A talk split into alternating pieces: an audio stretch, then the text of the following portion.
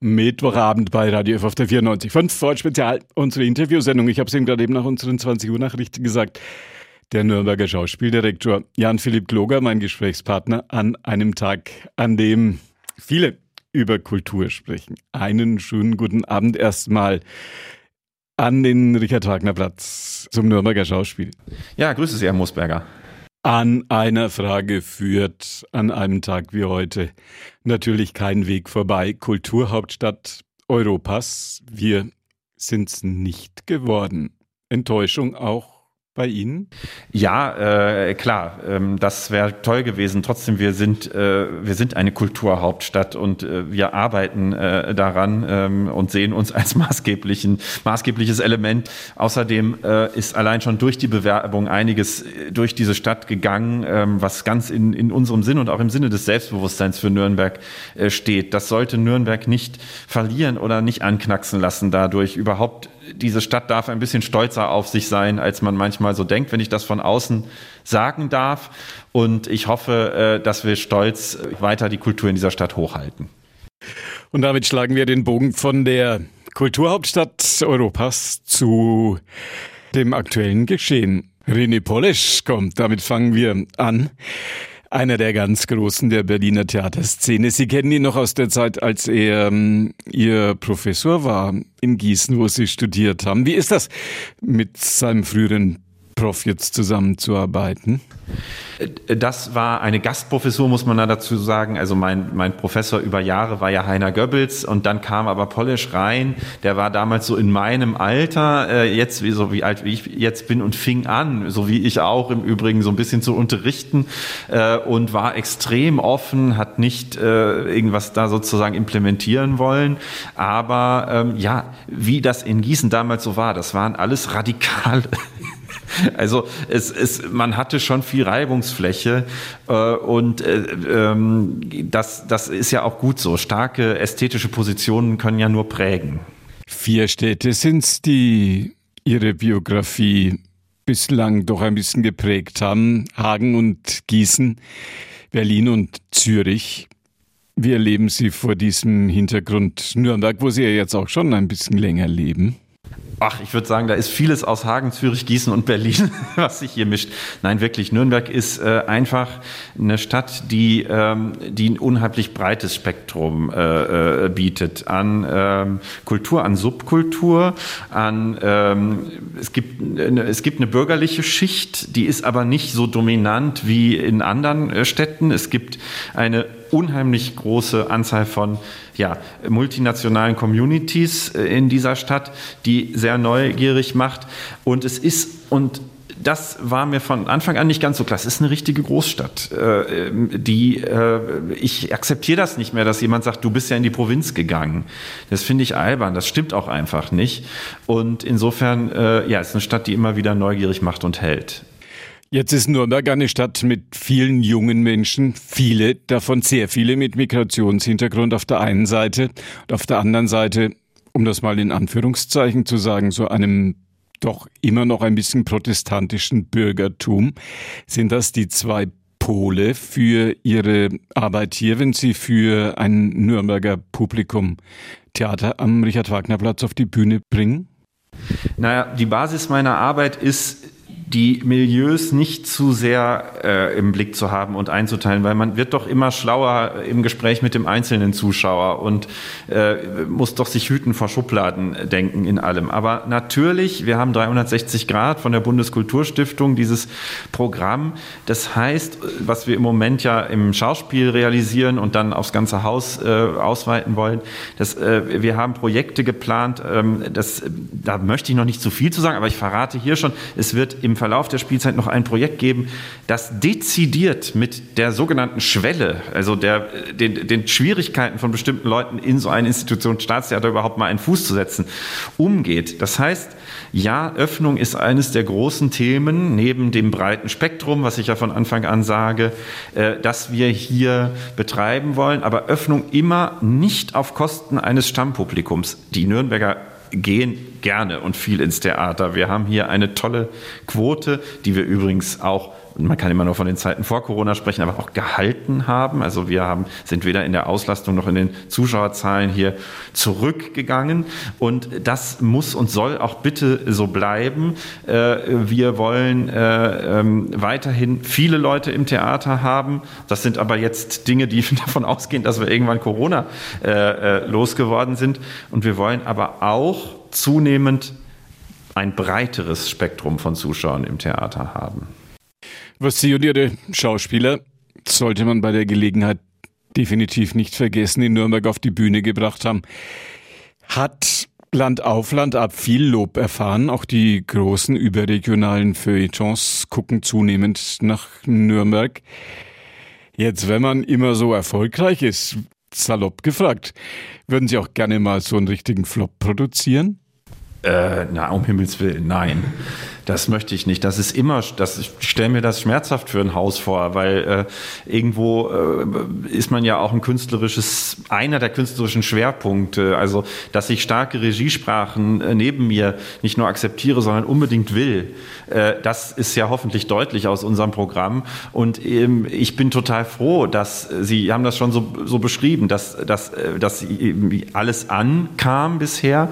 Aber es gibt auch unterschiedliche Bewertungen der Arbeiten und es ist dis, es gibt genug Dissens und äh, genug Diskussion ähm, darüber, äh, wer bei den Besessenen die Backchen erwartet hat, obwohl es ja ein ganz anderer Titel war.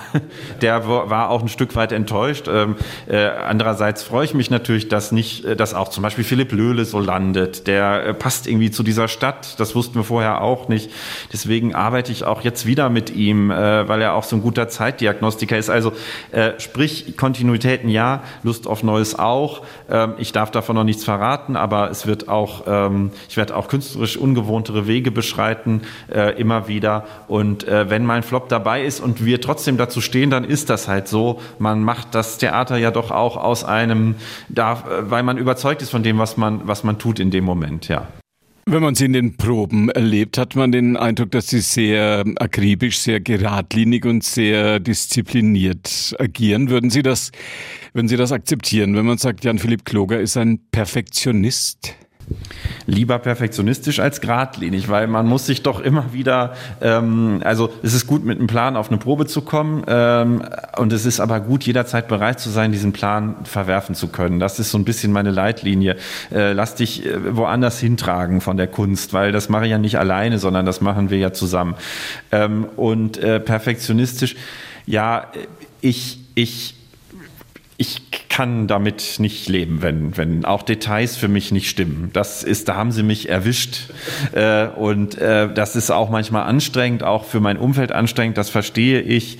Und ähm, das ist aber auch also die Werke, mit denen man mitunter zu tun hat, sind so, äh, so Ergebnis von jahrelanger Arbeit so so toll, ja, äh, dass man auch ihn nicht mit ähm, irgendwie äh, Schludrigkeit oder nur Impro oder mal gucken irgendwie mit so einer Haltung begegnet, sondern sondern ähm, ja äh, ich, man, man lässt mich perfektionistisch sein im Moment und ich bin eben übrigens nicht der Einzige, sondern ich bin von vielen Perfektionisten umgeben. Das muss man übrigens auch mal für unsere Technik sagen und so. Sowas habe ich noch nicht erlebt. Und ich erwarte aber auch diesen, diesen Anspruch von den Spielern. Sie sagen, ich sitze auch in meinen eigenen Vorstellungen. Ich bin ein Publikumsvoyeur. Wie funktioniert das? Was beobachten Sie da? Das funktioniert jetzt so ein bisschen schwieriger bei Corona, weil da sieht's dann immer jeder so, äh, äh, ich, wie funktioniert das? Man setzt sich halt hinten rein, dann sieht man nicht nur das, was auf der Bühne ist, sondern man sieht das auf der Bühne und die Zuschauer.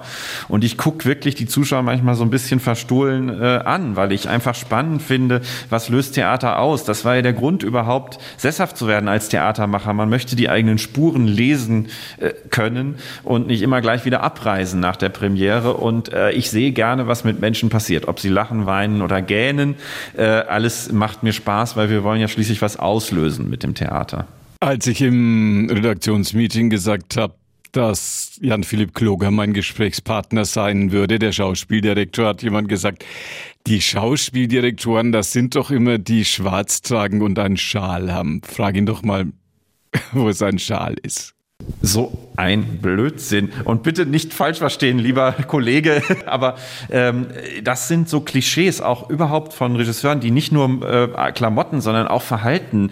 Also ja, er hat einen Schal und dann schreit er rum. Ich habe noch nie in meinem Leben geschrien, in, im Arbeitskontext zumindest nicht. Klopf auf Holz. Und ich finde auch, wir, es ist an der Zeit, solche Klischees äh, äh nicht zu bedienen. Äh, das ist ein, ein, Beruf, der ist sehr arbeitsintensiv, aber äh, es ist auch ein Beruf und ähm, äh, was ich anziehe und äh, äh, ob ich rauche. Ich rauche ja auch noch nicht mal, wissen Sie. Also ich bin sozusagen wahnsinnig schlechter drin, diese Klischees zu erfüllen und bin da aber auch ein bisschen stolz drauf, ehrlich gesagt. Wie ist das gekommen mit den französischen Gaulois und dem existenzialistischen Schwarz, dass man den Regisseuren und den Schauspieldirektoren das so gerne nachgesagt hat? Naja, das ist ja zum Teil immer noch so. Also es wird ja auch, wenn man die äh, Verbeugungsordnung macht, wird auch immer noch gesagt, ah, jetzt kommen die Schwarzen. Also das, das dann ist dann immer das Leitungsteam gemeint. Äh, ja, 60er, 70er. Ich habe es als Hospitant auch noch erlebt. Es wurde geraucht, es wurde schwarz getragen, es äh, war der Ort des, des, äh, der Entgrenzung in allen Bereichen. Es ist ein bisschen mehr äh, ein Ort geworden, der sich nicht in Folklorismus oder in auratischem suhlt. Und das ist echt echt ganz angenehm. Jetzt kommt eine schwere Frage oder auch eine leichte Frage, das können Sie jetzt selber entscheiden. Woher nehmen Sie Ihre Regieideen, die bei den Besuchern und oft auch bei der Kritik dann ja doch immer wieder für sehr viel Überraschung sorgen? Äh, aus dem Text und aus den Menschen. Also der Text ist für mich, äh, da bin ich sozusagen ganz klassisch, der, der Ursprungsfetisch, wenn man so will, äh, der Text. Und das hat auch, das ist eine totale Bauchsache aus. Nicht nur der Kopf, der angesprochen wird, sondern ein Text muss mich, muss sich mich irgendwie in seinem Klang oder in seiner Machart packen, ja, wie das bei Handke oder Jelinek oder eben auch äh, Euripides oder so ist. So, und dann sind da aber ja ganz bestimmte Menschen und die bringen viel mit. Das sind Schauspieler zuallererst. Äh, äh, Figuren sind nicht Komplettverwandlung. Figuren entstehen auf der halben Strecke zwischen Mensch und äh, literarischer Vorlage. Und äh, die, die bringen Ideen, Irrsinn, Quatsch, äh, äh, Intellektuelles mit. Es gibt Bühnenbildner, es gibt Kostümbildner. Man bringt ja diese ganzen Individuen zusammen und da entsteht ein großer Inspirationspool. Und manchmal ist man gar nicht so sehr der ähm, Visionär, sondern eher der Ordner äh, von, von vielen, vielen sehr kreativen Menschen. Aber ähm, ja, so, so ist es im Schauspiel. In der Oper ist es ein bisschen geplanter.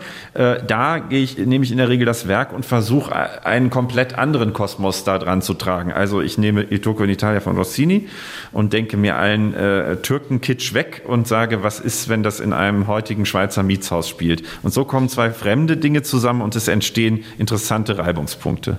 Lassen Sie uns ein bisschen über die Zukunft sprechen. Das ist ja in diesen Tagen, wo man überall und auch am Theater auf Sicht fährt und auf Sicht spielt, vergleichsweise schwierig, aber es gibt so ein großes Thema, mit dem Sie sich beschäftigen.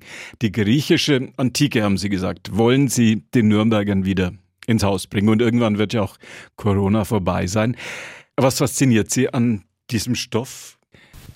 Etwas, was, was ich wahnsinnig relevant an diesen Texten finde, ist, dass sie immer äh, Figuren und menschlichen existenziellen Problemen nachspüren und die Gesellschaft im Auge haben und das Politische im Auge haben.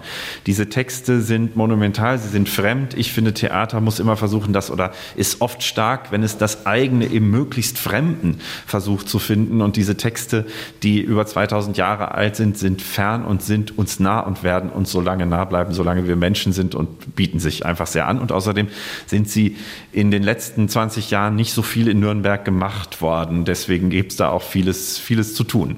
Laufen sozusagen die mittelfristigen Planungen völlig Corona-unabhängig schon? Ja, ähm, und zwar immer zweigleisig. Also was können wir machen, äh, unter welchen Bedingungen? Antigone war jetzt ein Stück und äh, es sind andere antike Stücke auch, die eignen sich halt äh, für dieses äh, merkwürdige Theater mit 1,5 Meter Abstand, weil äh, ähm, äh, man die Dinge eben monumental auch irgendwo in den Raum stellen kann. Tennessee Williams ist vielleicht schwieriger unter solchen Bedingungen. Zwei Medienfragen noch zum Schluss unseres Radio F-Gesprächs mit Jan-Philipp Kloger. Die fränkische Medienlandschaft ist im Umbruch. Die fränkische Zeitungslandschaft, muss man korrekterweise sagen. Bekommt man am Richard-Wagner-Platz viel davon mit? Ähm, nicht so viel. Ähm, wir, ähm, erleben trotzdem noch eine, eine Mehrstimmigkeit, äh, die uns äh, wichtig ist.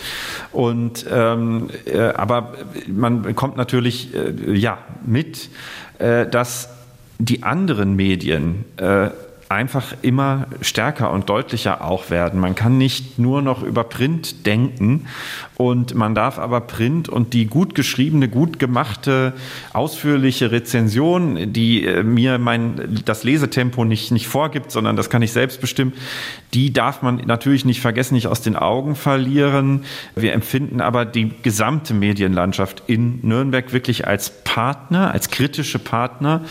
Das war von Anfang an so und das hat sich auch jetzt nicht geändert verändert. Print ist das eine. Das bewegte Bild, das Fernsehen ist das andere. Massive Veränderungen dort, Netflix, Streamingdienste, die zunehmend auch das Sehverhalten und die Freizeitgewohnheiten beeinflussen. Wie reagieren Sie, wie reagiert das Theater auf diese Entwicklung, die ja nicht zu übersehen ist, im wahrsten Sinn des Wortes? Naja, ja, das ist eine gute Frage. Vor zehn Jahren hieß es immer so ein bisschen, äh, da, da hatte ich so ein bisschen das Gefühl, alle Stücke dauerten nur noch 90 Minuten. Man hat sich so ein bisschen an Spielfilmlängen orientiert und diese Sehgewohnheiten sehr stark ins Theater reingeholt. Jetzt mit den Serien merkt man, ich bin selbst auch jemand, der gerne Serien guckt, ähm, eine neue Neugier auf Plots, habe ich das Gefühl. Ein guter Plot ist sowieso in Nürnberg immer, man ist immer gut beraten. Mit einem guten Plot hat man das Gefühl. Also wirklich, ich finde zwar, man muss auch daran arbeiten, dass man mal nicht nur über eine Geschichte Geschichte, sondern vielleicht auch über ein ästhetisches Erlebnis reingezogen wird. Aber ein Plot, ein gut gesetzter Plot, der auch komplex sein darf, also äh, nehmen wir mal Don Carlos oder ein äh, kompliziertes Lödestück, das ist äh, gut und spannend und die Leute haben da irgendwie, trainieren sich durch Serien an, komplexeren Plots zu folgen, ist mein Gefühl. Ansonsten äh, ist das Theater aber auch immer gut beraten als Gegenmedium. Also das möchte ich schon selbstbewusst behaupten. Ähm, äh, wir sind ja streng genommen gar kein kein Medium, wir sind unmittelbar, wir sind nicht vermittelt, wir, es passiert nun mal wirklich da. Und wir ähm, werden Teufel tun, uns an alles anzupassen, was andere Sehgewohnheiten äh, uns vorgeben, denn wir selbst prägen und trainieren Sehgewohnheiten. Und man kann bei uns gucken, wie es ist, für zwei Stunden das Handy auszumachen und sich nicht von der Stelle zu bewegen. Und äh, möglicherweise auch mal, wie das bei Wilson, Marthaler, Peter Brook wunderbar zu finden ist, zu gucken, was das spannend da sein kann, dass jemand in drei Minuten nur von links nach rechts geht. Das sozusagen das Digitale, das unsere Welt ja zunehmend bestimmt mal draußen bleibt. Erfrischung zwischendurch sozusagen. Ja, wissen Sie, wir haben uns natürlich auch lange überlegt, wir könnten ja, hätten jetzt bei Corona in die Digitaloffensive gehen können. Aber wir haben uns ja auch sehr bewusst mit Daniel Herzog zusammen gegen äh, so Senden von irgendwelchen Aufzeichnungen entschieden, weil das ist kein Theater. Und das Produkt, was wir verkaufen, wenn man jetzt mal so einen Wirtschaftssprecher reinbringt, das hat nun mal starke Alleinstellungsmerkmale, die sich nicht in die Medien retten lassen. Und dass Menschen irgendwann sagen, ach, ich kann es mir ja auch online angucken, da brauche ich ja gar nicht mehr ins Theater zu gehen, ist ein Horrorszenario und insofern eine bewusste Entscheidung Entscheidung. Und Sie wissen, dass in meinen Arbeiten geht es oft darum, die vierte Wand zu durchbrechen. Die Schauspieler äh, äh versuchen, die Leute irgendwie mit reinzuziehen. Äh, ähm, das, das ist die Leidenschaft äh, und, und dieses Ping-Pong-Spiel hoffentlich bald wieder mehr und äh, zum Glück auch jetzt schon wieder ein bisschen. Darüber sind wir sehr froh. Ob mit und ohne Maske, das Theater bleibt auch in diesen Tagen ein großes Erlebnis. Vielen Dank an den Nürnberger Schauspieldirektor an Jan-Philipp Kloge. Vielen Dank zurück.